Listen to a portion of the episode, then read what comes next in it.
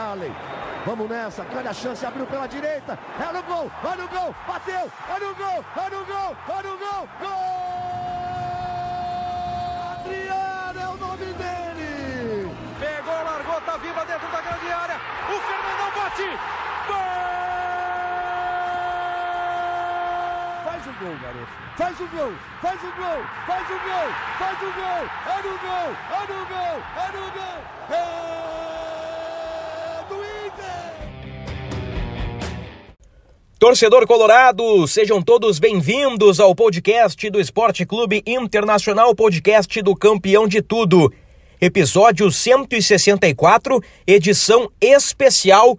Vamos conversar, vamos entrevistar o presidente Alessandro Barcelos, Tomás Rames, repórter de Gé. Globo, e eu, Bruno Ravazoli, também repórter de Gé. Globo, conversamos com o mandatário colorado por cerca de 50 minutos nos camarotes do estádio Beira-Rio, um bate-papo bem legal, vários assuntos importantes, vários assuntos pertinentes, tem informação neste podcast, então, torcedor colorado, prepare-se, porque nós vamos conversar agora com o presidente Alessandro Barcelos.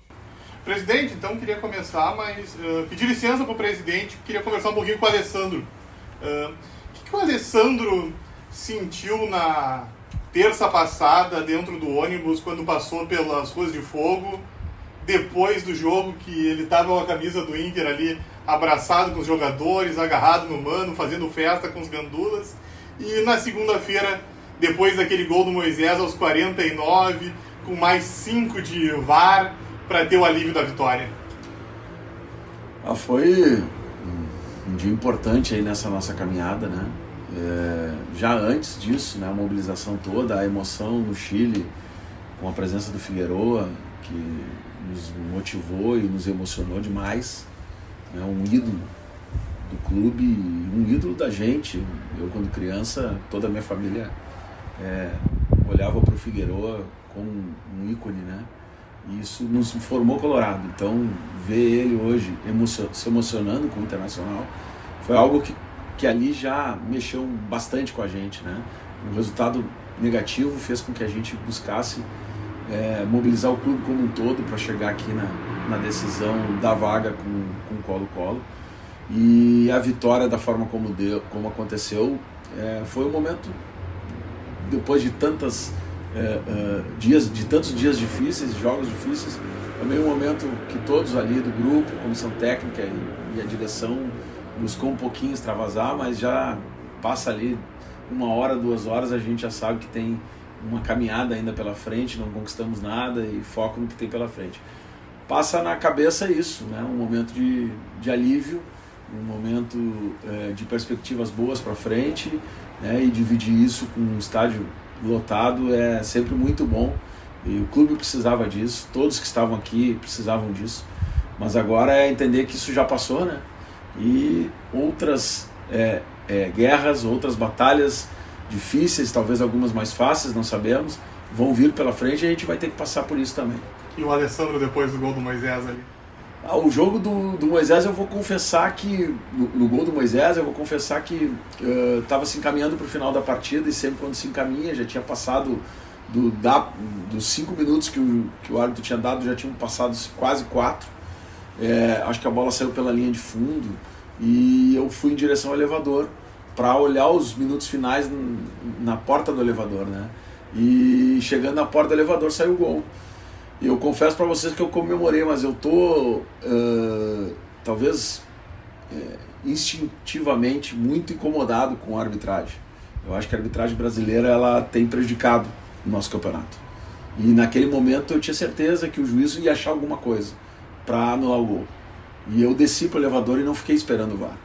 Infelizmente, quando eu cheguei lá embaixo, ainda não tinha decidido eu fui para frente da televisão e quando eu vi que não tinha batido mesmo no, no Moledo e que as linhas eram muito claras de que não havia impedimento, a gente teve um alívio maior lá embaixo já no túnel, né?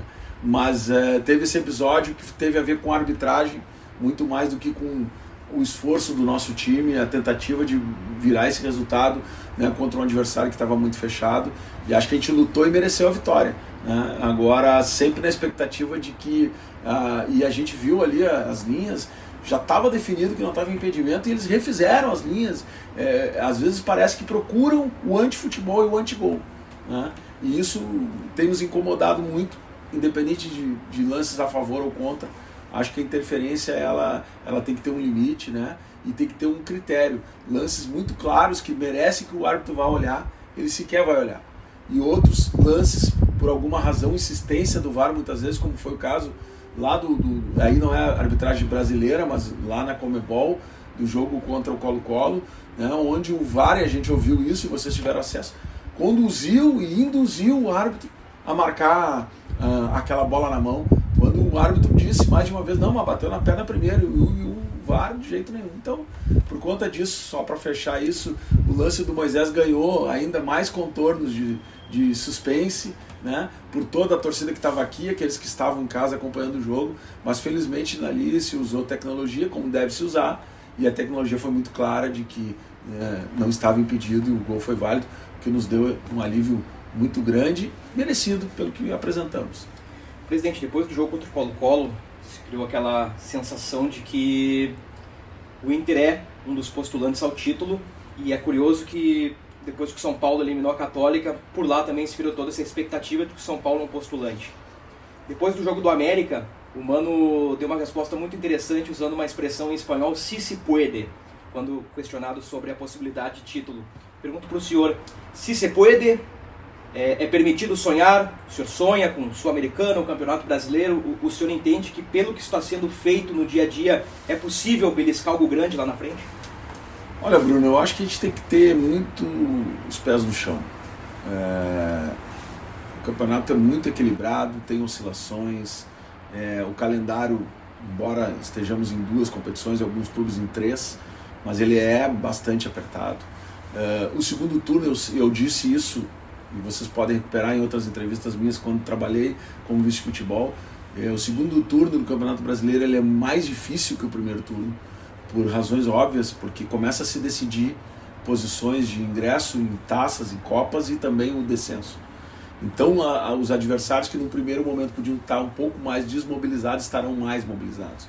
E aqueles, aquelas equipes que estão na parte de cima da tabela são mais visadas e, e as equipes se preparam melhor para. Então, é um campeonato que ainda está muito aberto, não falando do campeonato brasileiro. E nós temos que ter essa realidade presente. Eu lembro que quando chegamos por um, por um gol, a final do campeonato de 2020 foi disputada em 21, nós trabalhamos muito jogo a jogo. Essa foi a tônica. Cada jogo, uma decisão. Cada jogo, uma mobilização. Isso que nós temos que é, tratar né, com o nosso torcedor, com a mobilização interna de cada jogo do brasileiro vale três pontos importantes para a conquista. E fazer com que a torcida também compre essa ideia, para que a gente possa ter a casa lotada. É tão difícil quando a gente sai daqui de Porto Alegre para jogar contra os nossos adversários e a gente vê o estádio lotado, né? É, isso tem que fazer a diferença a nosso favor e sempre fez. Então criar esse ambiente. Na Copa Sul-Americana é a mesma coisa. Faltam aí duas fases, quatro partidas para chegarmos é, à grande final. E cada jogo vai ser uma batalha, né? tanto os jogos de ida quanto os jogos de volta. É, contra adversários que também têm essa pretensão. Mas é óbvio que sim, se pode, sim, como disse o Mano, né? Não, nós estamos trabalhando para isso, estamos trabalhando para buscar isso.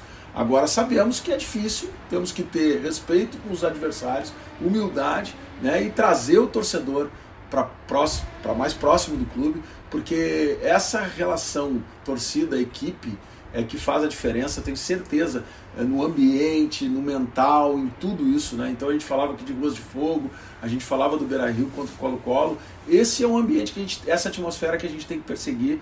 E se a gente tiver essa atmosfera presente até o final do ano, tenho certeza que coisas boas podem vir. Só por curiosidade, o, o presidente Alessandro Barcelos, o torcedor Alessandro Barcelos, gosta de jogo único em, em final de competição internacional que acho que vai ser a primeira, né, dos anos recentes que eu, se o Inter chegar na final, né? É, eu, eu sou mais tradicional a as duas partidas, a ter o ambiente do teu torcedor, a poder é, fazer um jogo de 180 minutos pensado de uma forma diferente. Mas é uma experiência nova, o mundo todo já está trabalhando assim e acho que essa é a tendência que, que veio para ficar aí. Vamos, vamos nos preparar para passar pelas etapas que são de mata-mata, de jogos de ida e volta, para quem sabe a gente poder chegar numa final. O senhor teve, né, em 2020, que o senhor bem citou, teve grande parte como vice de futebol, né, na frente do time, e depois o final como presidente, né. Uh, o que faltou foi a presença da torcida para segurar o Edenilson ali no lance, presidente? Eu acho importante a tua pergunta, mas para recuperar um pouquinho isso, né? Porque foi uma caminhada bonita desde o início, né? Nós fizemos ali é, toda uma montagem de um elenco no início do ano. Foram, se eu não me engano, 25 é, dispensas, 14 contratações, um pouco parecido, né? onde a gente tentou remontar algumas questões ali é, já no início do ano de 2020 e fizemos ali um trabalho onde lideramos praticamente boa parte do Campeonato Brasileiro. Né? Felizmente eu saí e tive a felicidade de voltar no, nas últimas 11 ou 12 rodadas, né? o que me deu é, a satisfação de ver um trabalho que começou lá atrás, é, rendendo frutos e podendo trazer o, o resultado para o Beira-Rio para o último jogo. E aí faltou a cereja do bolo, que era o nosso torcedor. Né? Eu tenho certeza que Beira-Rio lotado é, o VAR né, é, naquela bola, naquele pênalti que até hoje não se tem explicação, naquele gol uh, aqui do, do, do, do, Abel Hernandes, que não encostou no goleiro, né, uh, daquelas bolas do esporte que saiu lá fora e ninguém viu que saiu, e, né, de muitas coisas que aconteceram naquela reta final. O torcedor presente aqui, eu tenho certeza que o resultado seria outro. Né? Esse é um dos elementos. Mas isso não justifica os erros que tiveram, independente disso, e isso ficou marcado. E a gente hoje trabalha para virar essa página e buscar esse título. Mas essa ferida ainda está aberta? Essa ferida não vai fechar nunca. Né? Essa ferida, na minha opinião, assim como não fechou a de 2005. Né? São feridas que não se fecham é, tão cedo e talvez nunca fechem. Pela forma como foi, né? É, isso eu acho que é, é, a arbitragem brasileira, a própria Confederação Brasileira de Futebol é, deve encarregar isso, pelo menos por parte da torcida do Inter, e tenho certeza de grande parte daqueles que acompanharam esses dois momentos da história do futebol brasileiro, né, a vergonha que foi. Presidente, o senhor pode ver, eu tenho uma pautinha aqui com alguns tópicos, mas algumas perguntas surgem da fala do senhor. Então eu aproveito para perguntar o seguinte, juntando arbitragem com 2020, quando Klaus, que expulsou o Rodinei no Maracanã, e o Wilton Sampaio, que voltou atrás no pênalti do Ramiro, foram convocados para a Copa do Mundo e representarão a arbitragem brasileira. O que, o senhor pensou naquele momento? É, eu não faço uma qualificação individual só, porque esses árbitros tiveram momentos bons né, nas suas carreiras e provavelmente têm um merecimento para estar tá no destaque do cenário da arbitragem. Eu faço sempre esse destaque para o todo, né? para a forma como é conduzida, a falta de profissionalização daquele que é um dos mais importantes. Quer dizer, a gente tem um investimento de milhões em atletas, em estrutura, né? em logística para fazer um espetáculo. E a figura mais importante, talvez, ou uma das mais importantes, no sentido de fazer com que esse espetáculo ocorra de forma é, normal, não é um profissional. Né? Não é um profissional é uma pessoa que usa o seu tempo dividido em a sua profissão e arbitragem. Né? Isso tem, isso tem é, consequências, né? por óbvio, porque é um ser humano, porque pode ter tido aspectos da sua vida é, é, privada, profissional, que vão interferir naquele dia, né? pode ter outros aspectos né? de, de forma mais geral. Então, uh, eu não faço a, a análise individual, mas eu tive casualmente é, quando, quando foi indicado para o nosso jogo aqui contra o Havaí, o Wilton Sampaio, esse ano, é, eu fiz um contato com a comissão de arbitragem, é, registrei é, a inconformidade internacional em relação ao que tinha acontecido e o perigo que isso trazia, tanto né, para o ambiente de jogo, é, para a própria atuação do árbitro, que teria uma pressão a mais, né? E, e fui informado de que provavelmente esses dois árbitros iriam para a Copa, naquele momento ainda não era confirmado. E eu falei isso para a comissão de arbitragem, que não tinha nenhum problema em relação a eles, mas achava que estavam sendo premiados né, dois árbitros que, há um pouco tempo atrás, tiveram atuações, infelizmente, desastrosas. Né, o, o, o, o Klaus com aquela expulsão, que ele só expulsou no jogo contra o Flamengo, a jogada igual em outros momentos, inclusive ele mesmo com jogadas iguais, não expulsou. Né? E mesmo sendo chamado pelo VAR, mesmo tendo a provocação do VAR, mas a decisão é do árbitro. Né? E o, o, o, o Sampaio aqui com aquele pênalti é, que ele marca, né? E que depois, e, e, de forma muito ruim, ele, ele acabou desmarcando e, e, o lance do gol também, é, que eu não quero deixar para trás porque também foi importante do Abel Hernandes, acho que foram lances capitais decidiram um campeonato. Decidiram um campeonato, não é pouca coisa. E um título que o Internacional perseguia há mais de 40 anos. Então isso ficou manchado, ficou na marca e a gente não esquece agora, volta a dizer, né, que faça uma boa Copa, que tenha a sua carreira pela frente, mas que a gente tenha que fazer uma mudança estrutural, né, de buscar mais tecnologia no sentido de termos aí é, é, critérios estabelecidos de forma é, é igualitária para que não se tenha formatos diferentes e que tenhamos uma arbitragem profissionalizada para um futebol brasileiro que está às vias de formar uma, né, uma liga né, e que busca valorizar isso dentro do, da, da, do futebol mundial se não tratar esse tema da arbitragem de uma forma muito séria, corre o risco né, de ter um, um, frustrado uma tentativa de um produto novo, melhor e que possa ser consumido pelo mundo todo. Presidente, o senhor acabou de citar da, da formação da liga, né? Uh, há dois blocos. O senhor uh, foi para um lado e, bom, vamos ser bem claro, o Grêmio foi para o outro. Como que o senhor vê essa divisão da, da, dos grandes times em dois blocos para essa construção da liga. Isso pode atrapalhar para o futuro? Como que o senhor está vendo e trabalhando para esse caminho do Brasil? A nossa decisão, junto com o nosso conselho de gestão, é, nesse momento, e é importante contextualizar sempre, porque são momentos distintos do que vimos passando e serão distintos do que, dos momentos que virão. Neste momento, uh, ela não é vinculante a uma posição é, é, para frente, ela é momentânea mesmo, que os clubes se organizaram para tentar fazer um debate em que os 40 clubes estejam juntos. A ideia sempre foi e sempre será, pelo menos da nossa parte, que tenhamos uma liga só. O que nós temos ali são é, consensos em cima de critérios, né, de critérios de como deve se organizar a liga e principalmente de como deve se organizar a divisão de recursos daquilo que é o ativo talvez mais importante nesse primeiro momento, são as vendas dos direitos de televisão.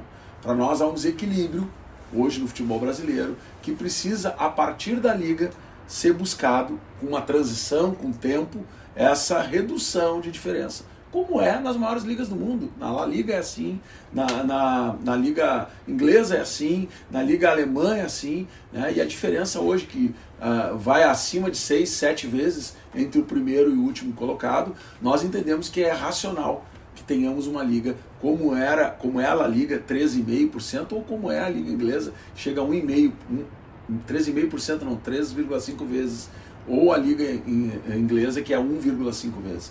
Essa é a tentativa e esse é o consenso que nós temos hoje aqui. E do outro lado, né, uma manutenção de alguns critérios que para nós precisa ser discutido. E a busca por isso continua sendo. O Internacional assumiu esse compromisso com os 25, 26 clubes que estão no futebol forte, de fazer essa interlocução, de buscar essa relação e de buscar aproximar. Nós estamos trabalhando muito nisso. Né? É uma das atividades talvez mais importantes nesse momento, fora o nosso clube aqui, nós estamos envolvidos porque acreditamos numa liga com todos os clubes. Não nada que saia fracionado para um lado ou para outro, com a lei do mandante hoje, né, que, que dá aos clubes o direito de vender os seus jogos em casa ela, ela equilibrou muito essa diferença de audiência. Então, uh, se cinco, seis grandes clubes do Brasil, eles vão ter que jogar com os outros 14 na, na casa deles. E esse jogo é de propriedade desses clubes. Portanto, um, um clube que tinha 38 jogos para vender para uma grade de televisão, hoje tem 19. Né? Ele pode vender 19. Então, este equilíbrio que a lei trouxe, ela tem que se materializar também nos contratos e na forma de divisão desse recurso. O senhor está otimista? Bastante otimista, acho que é possível, porque porque todos vão ganhar. Ninguém vai perder nisso. E se todos vão ganhar, nós temos que trabalhar para que ela aconteça. Mais alguma coisa sobre a liga? Quero avançar para o campo. Jogo contra o Colo-Colo. Daniel, base. Bustos contratado esse ano. Vitão contratado esse ano. Mercado veio em 20. Moisés veio em 20. Ainda, ainda tem o René que veio esse ano. Mercado veio em 21 veio, veio 21. É, por causa do Aguirre, verdade, é. 21. O, o, Gabriel veio esse ano, o Edenilson está aí desde 2017, Depena veio esse ano, o Alan Patrick veio esse ano. O Wanderson estava machucado, veio esse ano, Pedro Henrique veio 2022, o Alemão veio 2022. Essa mudança de fotografia prometida, ela foi um sucesso? Ela está em andamento? Falando agora de futebol e construção de um grupo vencedor, quem sabe? Ela está em andamento. É... O futebol, ele gerir um clube do tamanho do Internacional, com uma torcida como a do Internacional, ela pode parecer para quem não está dentro da estrutura algo mais simples de, de ser feito em termos de mudança, em termos de, de alteração. Mas não é algo simples. É necessário que se entenda o contexto do clube, a forma como isso vai se dar, para que os impactos sejam minimizados, impactos negativos. Né? E, e isto, esta mudança, ela continua acontecendo, ela não, não parou, né? É, muito mais no sentido é, de, de buscar um, um, uma oxigenação no ambiente do clube, para que os ciclos uh, que se encerraram né, possam vir de outros ciclos vencedores. E, e, o tempo é o tempo do clube, é o tempo uh, dos recursos que a gente possui, a forma como a gente vem gerindo. Fizemos um ano de 2021 muito difícil, fomos, segundo estudos aí já apresentados de quem analisa é, financeiramente os clubes, fomos o clube do Brasil que mais reduziu despesa, na casa dos 40 milhões. Né? Isso não é fácil fazer numa estrutura que está montada. E ao mesmo tempo buscar qualificar. Uh, tivemos aí dificuldades também uh, de acertar a forma de condução da equipe com comandos técnicos que não se adaptaram aos jogadores ou jogadores que não se adaptaram ao comando técnico. Infelizmente agora a gente é, encontrou né, esse equilíbrio entre o comando técnico e o grupo montado. Né? É evidente que planejamos essa montagem na virada do ano, com um treinador e hoje estamos com outro. Então muitas peças dessas que vieram na janela foram focadas num, num modelo de jogo. Infelizmente o Mano, e essa foi a conversa que a gente teve na vida do Mano, né? De que nós estávamos montando um, um plantel desse formato, que nós tínhamos o interesse de, de que o time jogasse de uma forma é, é, é, diferente da, da que historicamente se jogava, muito reativo.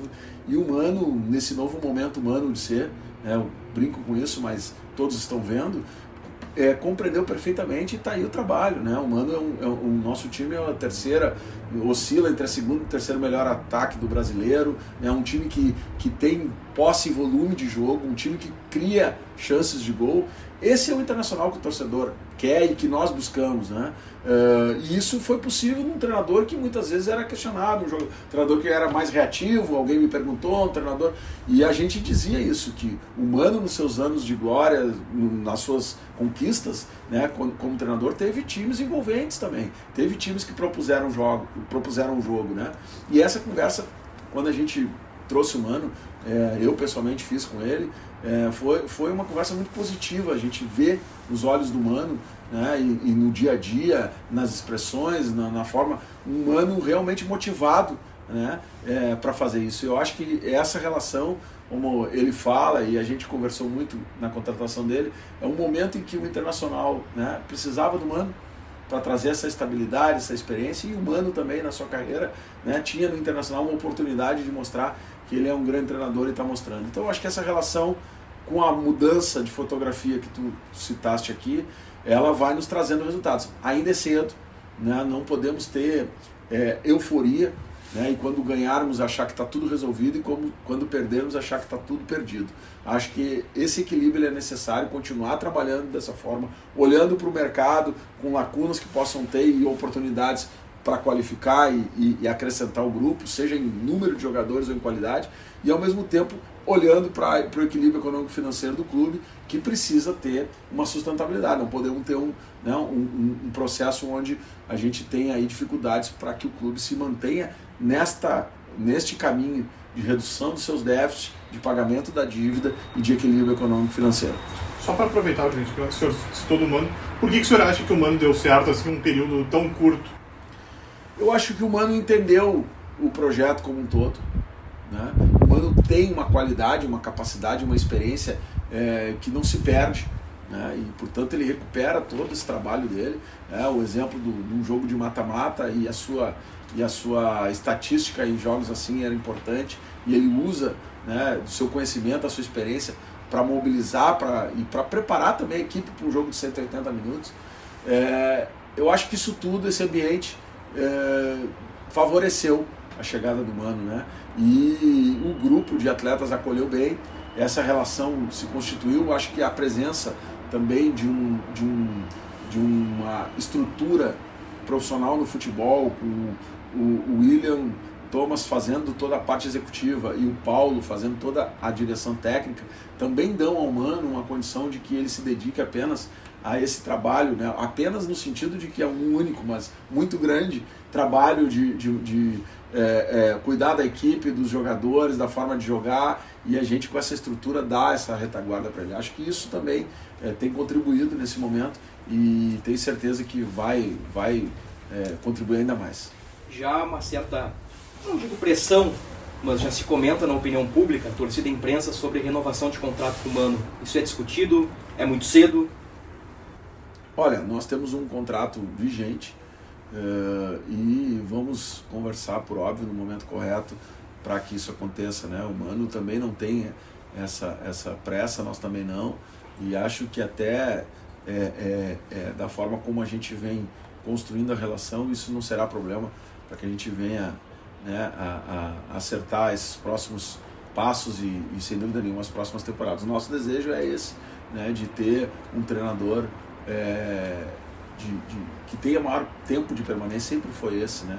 Infelizmente não tivemos uh, o tempo necessário para que os treinadores anteriores pudessem mostrar o seu valor, o seu trabalho. Alguns nós detectamos muito cedo que seria difícil, outros a gente acreditava um pouco mais, mas não deram. E agora uh, a gente vê no Mano essa relação, principalmente com uh, aquele grupo que, que ele encontrou aqui, né? potencializando jogadores que estavam em algum momento até mais difícil.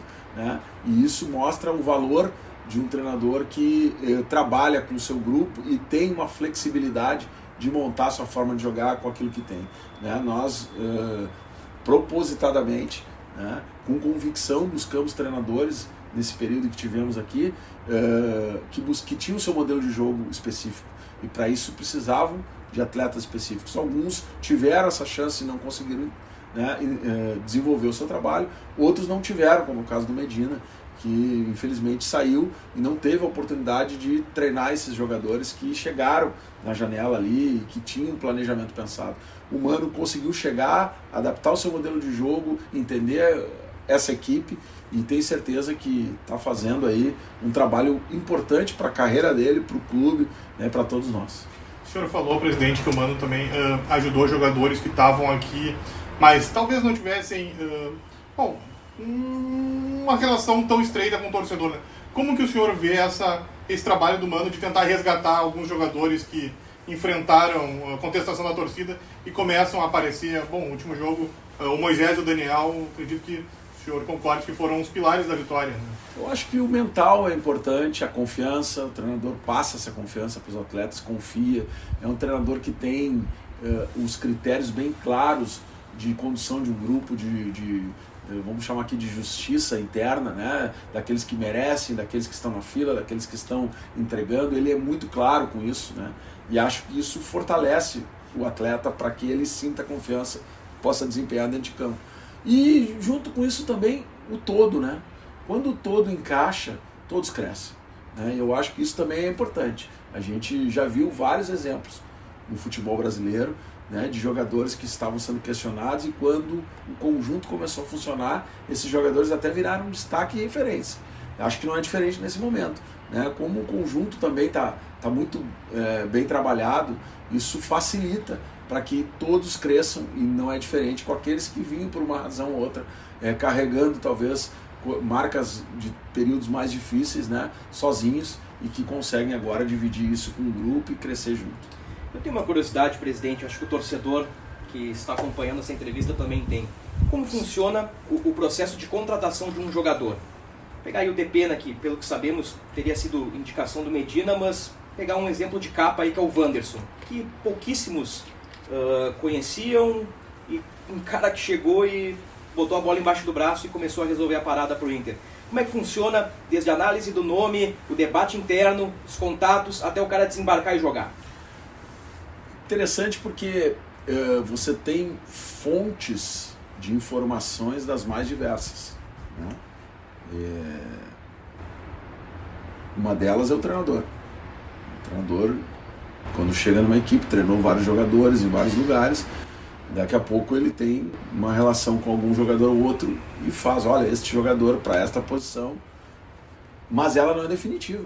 Ela passa pelo processo. Outra forma de chegar a partir da prospecção da nossa equipe, que passa monitorando a equipe do CAP e tem lá suas listas por posições, jogadores com, com funções ou com determinadas características que são apresentadas. Né? Então elas chegam né? e esta e a gente tem a eleição das prioridades pontuais e é discutido o perfil desse jogador, né? junto com agora com o William e o Paulo, né? treinador por óbvio tem a palavra dele e a direção também participa desse momento. É, primeiro olhando como que o processo está sendo feito, né? se tem opiniões favoráveis e convictas tecnicamente de que aquele jogador vai vir e vai encaixar. A direção, tendo esta convicção da equipe técnica, parte para o aspecto financeiro. Bom, quais são as condições de negócio? Aí sim fica mais a cargo da direção com o financeiro de tentar viabilizar para que a, o formato de contratação se adeque ao que o clube pode. Feito essas duas questões, a contratação avança. Né? Agora, existem fatores externos, existem competitividade entre equipes, existem é, é, formas de contratação por empréstimo ou compra, que muitas vezes os clubes donos do passe né, é, pedem é, valores que, que são é, impossíveis de serem executados. Existem jogadores livres que também né, têm uma formatação de contratação diferente. Então, olhando para esse cenário, é um processo que envolve treinador, envolve eh, primeiro a prospecção, depois treinador e, e, e, departamento de futebol e a direção acompanhando todo esse processo e participando e é quem dá o aval final para as contratações, né? Mas ela sempre passa por esse processo, então tem uma diferença importante nisso, né? Eu, eu, eu como torcedor eh, via muito ah o, o, fulano contratou o ciclano, fulano, e aí aparecia a foto do dirigente como se ele tivesse tido a grande ideia de ir lá e contratar. Eu acho que hoje, com as ferramentas que se tem, né, com jogadores espalhados pelo mundo, como nós agora tivemos a felicidade de buscar lá na, na, na, tanto na Ucrânia quanto na Rússia jogadores importantes que alguns desconhecidos, como é o caso do, do, do, do Carlos uh, de Pena e do, e do Wanderson, né, jogadores que uh, importantes na nossa equipe hoje. E isso é um trabalho que a gente tem que fortalecer. E quando dá errado, e às vezes vai dar errado, a crítica ela é desmedida em relação aos acertos. Né? Eu trago sempre o exemplo do Yuri Alberto, que foi uma, uma busca dessa equipe, né? É, que detectou um jogador e a gente foi lá, eu na época era vice-futebol, trouxemos o Yuri Alberto e depois conseguimos fazer uma venda é, com 10 vezes mais do que, do que o valor que se pagou, né? Então esse, esse é o futebol moderno. Futebol que trata com dados, um futebol que trata com a ciência, um futebol que trata com estruturas do clube que tem que ser mais é, é, é, beneficiadas, mais investidas em relação a, ao custo, né, para que dê mais resultados. E cobrada também, né, porque os resultados têm que vir daí. Vamos errar, vamos errar, né, mas eu tenho certeza que o número de acertos desta forma ele é muito maior do que os erros que aconteceram no passado, né? É, eu não vou citar nomes aqui, mas vocês lembram, podem pegar aí os últimos extremas que tivemos, a qualidade que tínhamos e a qualidade que temos hoje. Né? E não foi algo extraordinário, foi um trabalho garimpado, um trabalho de profissionais que trouxeram aí Pedro Henrique, trouxeram o Wanderson, né? trouxeram o próprio Depena, que joga como extremo e mano, é, é, reinventou uma posição que está dando certo né, uh, são jogadores importantes do, do, nosso elenco hoje. Quando o jogador dá certo, dá mais prazer para o dirigente? Quando o jogador dá certo, o dirigente tem a sua missão facilitada. Né? E isso é, é um negócio importante, porque é ali que você decide o investimento do clube, é ali que está saindo o recurso do clube e o recurso tem que ter eficiência. Né? E quando você consegue eficiência dentro de campo, é sinal de que você está fazendo bem o processo. Né? Então isso sim dá satisfação. Né? Agora, sabemos que não é fácil. Né? Existem momentos, existem jogadores que dão certo num clube e não dão certo em outro. Né? Tivemos aí investimentos importantes que fizemos e que não nos trouxeram o retorno esperado. Estamos né, é, trabalhando sempre para que isso venha a render. E, bom, essa é a luta do dia a dia, do cotidiano. Mas eu tenho absoluta certeza que com ferramentas com estrutura, a chance de errarmos ela é menor, né? no caso de nós estarmos aí trabalhando é, com outras formas de captação que não sejam essas. A venda do Yuri deixou o bolso do presidente um pouquinho mais pompudo, né? Uh, Zenit ainda tem alguma coisa para entregar para o Inter? Como é que está o pagamento? Não, importante receita para o clube. O Zenit vem honrando com isso, né? É, rigorosamente em dia com seus pagamentos. Ainda tem parcelas a vencer, mas está tudo dentro do planejado, dentro do combinado e do contratado. A guerra na Rússia com a Ucrânia, na, na Ucrânia, né? A guerra entre eles pode atrasar os vencimentos?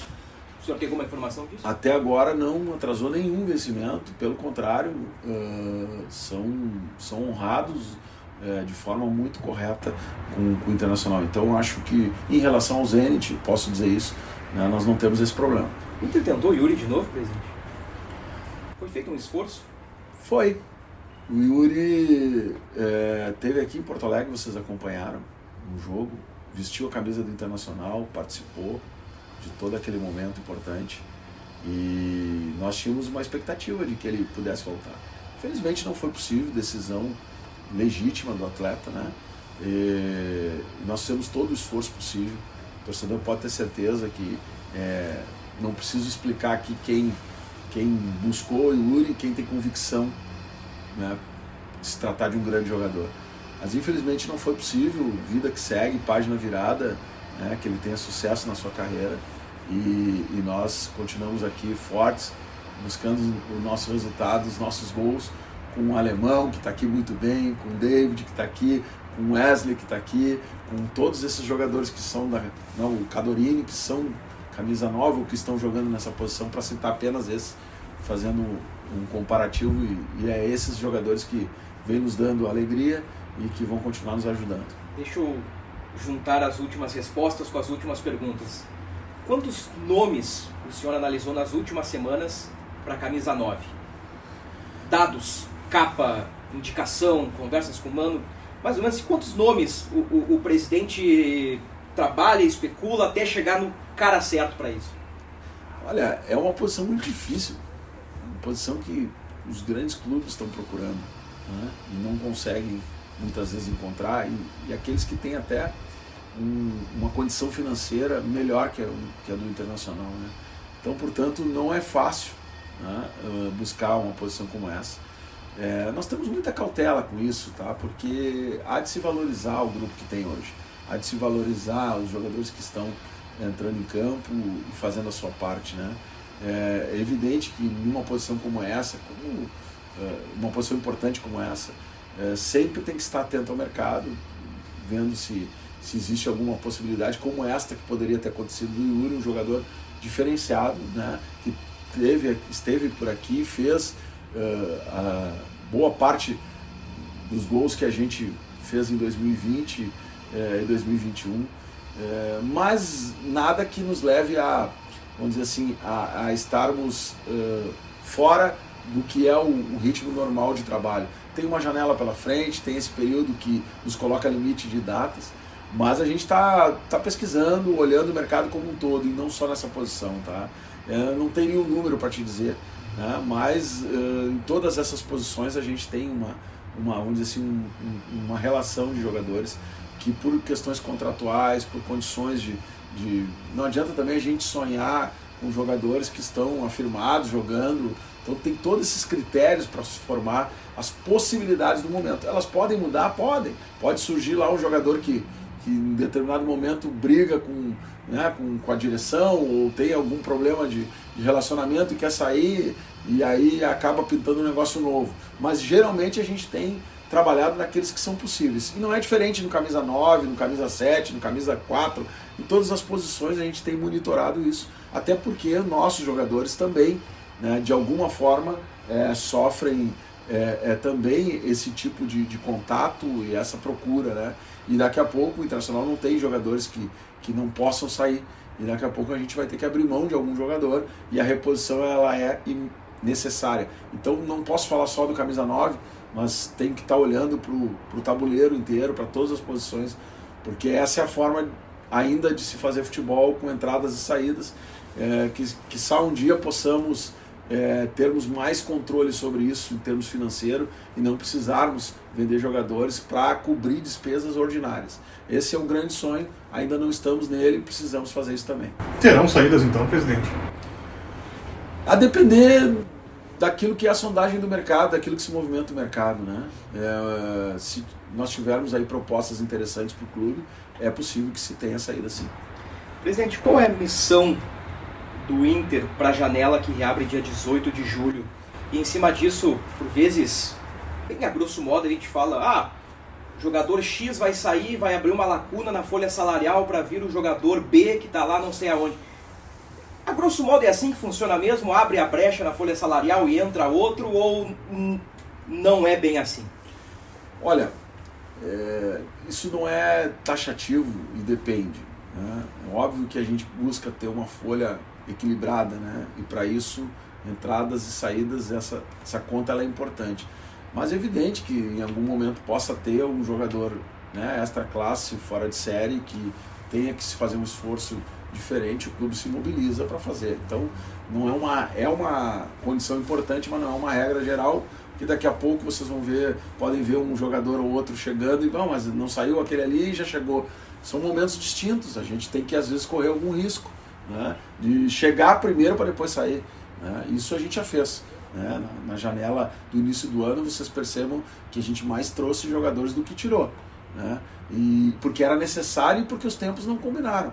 Né? Bom, se essa janela tivesse equilíbrio, a gente vai fazer igual. Né? Agora, é, é importante que a gente tenha que olhar para a condição de qualidade e de quantidade do grupo, para que você dê ao treinador alternativas né, num campeonato como esse, com é, é, é dificuldades de calendário, que você dê alternativas para que a equipe mantenha um padrão de jogo independente de quem está jogando. Essa é a tentativa, temos tido razoável sucesso em relação a isso mas a gente sabe que o segundo semestre agora ele vai exigir bastante e a gente precisa dar essa condição para o Mano. A missão, portanto, é justamente buscar esse equilíbrio entre chegadas, saídas, folha salarial. A missão é manter o equilíbrio econômico-financeiro, qualificando a equipe, dando ao treinador uma, uma disputa mais, né, mais clara por posições, que a gente possa ter competitividade interna para que todos cresçam. A competitividade interna ela ajuda muito a todos os jogadores, aqueles que estão de titular a, a terem né, a sua entrega e aqueles que querem entrar também buscarem o seu espaço. Então, isso só se, só se busca se tu tiver níveis de competitividade elevado. E é isso que a gente está buscando para todas as posições. O Inter está tá em terceiro do brasileiro, né? Tá, tá entre os oito da Sul-Americana, com um, empurrãozinho a mais, chegando uma peça. É o estalo que falta para pro, os títulos que o senhor tanto sonha e toda a torcida está mais perto, presidente? Tomás, eu confio nesse grupo, tá? Eu confio nesse grupo. Eu acho que a gente está vindo até aqui é, com dificuldades, mas mostrando muita superação. Né? Então, portanto, é o grupo que nós temos hoje. Óbvio que se nós tivermos condições como tivemos aí em algum momento de trazer é, é, é mais competitividade, como eu disse, né? e buscar a, a qualidade para que ajude os que aqui estão, a gente vai fazer. Né? Mas eu não, eu não tenho nenhuma dúvida de que aonde a gente está hoje, inclusive com alguns resultados que a gente possa lamentar, né? Eh, como a derrota para o Botafogo, como um empate com o Havaí, como aquele empate com o Juventude lá é, é, na Serra, aos 40 e poucos. Não, a gente não faz só gol no final, a gente também acabou tomando se eu olhar para esses jogos e a possibilidade que nós tínhamos de vencê-los é, e olhar para a tabela, eu não posso dizer que hoje, né, eu preciso dizer, aí sim, que hoje nós temos um grupo bastante competitivo. Agora, o Internacional é um clube gigante, um clube que está sempre atento e, e, e, há também essa perspectiva de sempre estar tá melhorando.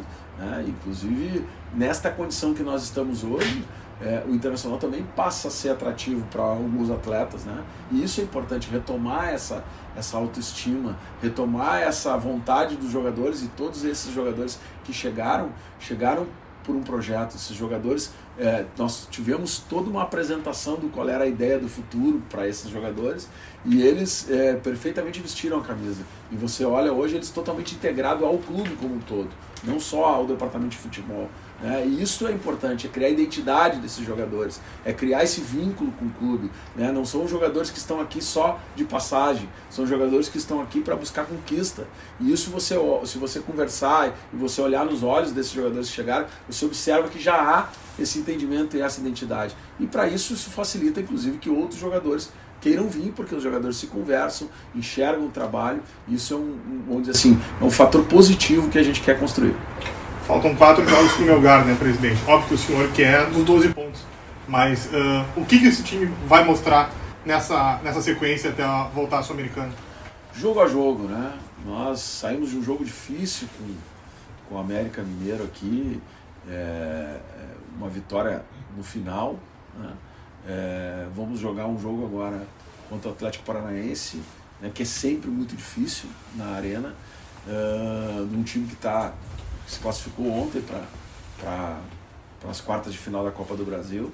Um time que também está na parte de cima da tabela do brasileiro, né? E, portanto, sabemos as dificuldades que enfrentaremos, né?